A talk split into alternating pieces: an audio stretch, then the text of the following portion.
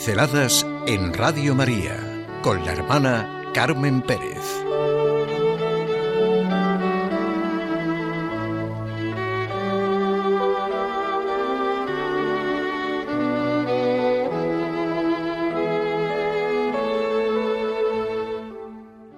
Un tema habitual.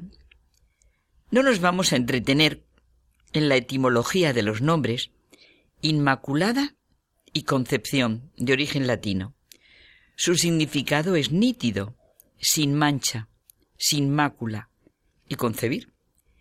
Nombres extendidísimos, como para no poder arrancar las raíces cristianas de muchas familias a pesar de todo lo que se está haciendo desde todos los campos. Por otra parte, es para pensar los nombres que algunas familias ponen a los hijos. El tema de los nombres que se ponen y en función de cómo se les marca es algo muy importante porque es el nombre que van a llevar toda su vida, el nombre con el que se van a identificar, por el que se van a sentir llamados, el nombre por el que van a responder. Hoy quería sentir con ustedes lo habitual que ha sido en nuestra historia durante siglos el Ave María Purísima, sin pecado concebida. Ya en 1476 es una fiesta establecida por la Iglesia de Roma, celebrándose con gran solemnidad. Esto puede parecer extraño a algunos, pero universidades famosas como Salamanca, Valencia, Sevilla, Granada, Valladolid, Santiago de Compostela, Barcelona, Zaragoza, etc., estaban convencidas de la certeza de esta invocación y así lo proclamaban. Estaba metido en la vida diaria, por ejemplo, como un saludo, como exclamación, y por eso ha sido tema constante en la pintura, en la escultura, en la literatura, en la música. Hoy sencillamente una pincelada para nuestra consideración con lo que la Inmaculada Concepción de María ha inspirado a los hombres y los sentimientos que ha suscitado a lo largo de la historia. Abrir una pequeña rendijilla en la inmensidad de tanta riqueza de lo que la belleza de la madre ha suscitado en los hijos y el asombro y la gratitud ante un Dios que así actúa. Desde todos los campos, la Inmaculada Concepción de María ha sido tema de inspiración. Y es así porque es la proclamación del amor, de la belleza, de la ternura, de la inmensidad de lo que Dios puede y quiere para la humanidad. Nuestra fe es la expresión del reconocimiento de lo que Dios ha hecho en el proceso de humanización y acercamiento a nosotros. Esas criaturas tan únicas y singulares de la creación, capaces de entender, de admirarse, de reconocer y expresarse en la ciencia, en la técnica, en el arte, en todo lo que constituye su mundo y llamamos cultura y civilización. Eso es el ser humano. La fe socorre a los hombres con la idea dinámica de la esperanza de la literatura española ha brotado amor, trato familiar, coloquios con María. La fe siempre ha sido una proclamación de la grandeza de Dios ante todo lo relativo y pobre que arreciaba en la cultura.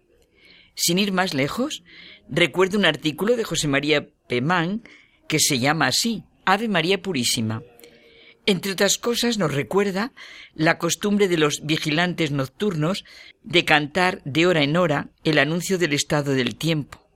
Ave María Purísima. Las tres y nublado.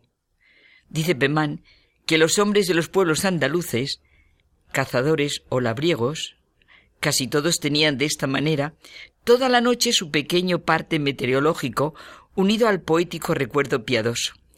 Cada hora el cielo y la tierra llamaban a su ventana. ¿Y qué me dicen de la hidalga del valle? Uno de los primeros autos sacramentales de Calderón, penetrado de enorme carga teológica sobre el misterio de la Inmaculada Concepción. La culpa, la naturaleza, la gracia, la hidalga, el contento, el furor, el amor divino, Job, David, desgranan de manera única sus razones. ¿Cómo en este humano valle de lágrimas y suspiros ninguna hidalga criatura ha de negar mi dominio? dice la culpa. seguida del maravilloso diálogo con el placer. Divina es pues por gracia de Dios de culpa reserva. Humana es pues naciendo dolor a su madre cuesta. Divina es pues antes que nazca nace su belleza bendita entre las mujeres. Calderón, en este incomparable diálogo, desgrana la vida de la Virgen entre divina es, humana es, y culmina en el eterno aplauso sea, tota pulcra mi camea, mácula non esinte. Esta niña celestial, de los cielos escogida, es la sola concebida, sin pecado original. No tenemos tiempo de más, solo mostrar en lo que podemos gozar con el arte del barroco español, las Inmaculadas de Rivera, Juan de Juanes, Antolínez, Valdés Leal, Murillo, Velázquez. Es crucial entender lo que significa esta afirmación de la Inmaculada Concepción de María para comprender tanta y tanta riqueza de arte en España durante los siglos XVI y XVII, cuadros que son la expresión de la unión mística entre Dios y el mundo que tocamos y palpamos. La preservación de toda mancha de pecado la convirtió en el instrumento a través del cual Dios se hizo hombre. ¿Cómo separar de la figura de María su inmaculada concepción? Es la explosión de luz, de pureza, de predilección, de amor de Dios Padre por la criatura elegida para que naciera el Hijo, y es el amor de Hijo por la que iba a ser su madre, y por eso la madre de toda la humanidad. En las Inmaculadas estalla, por su excelencia, la gracia de la figura femenina, coronada de estrellas, con la luna a sus pies. Están llenas de delicadeza, sentimiento, ternura.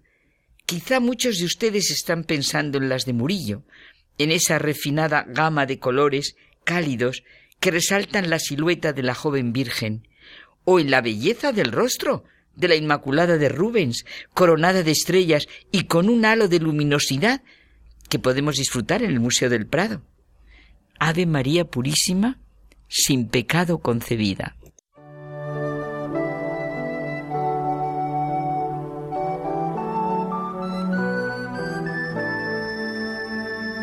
Pinceladas en Radio María con la hermana Carmen Pérez.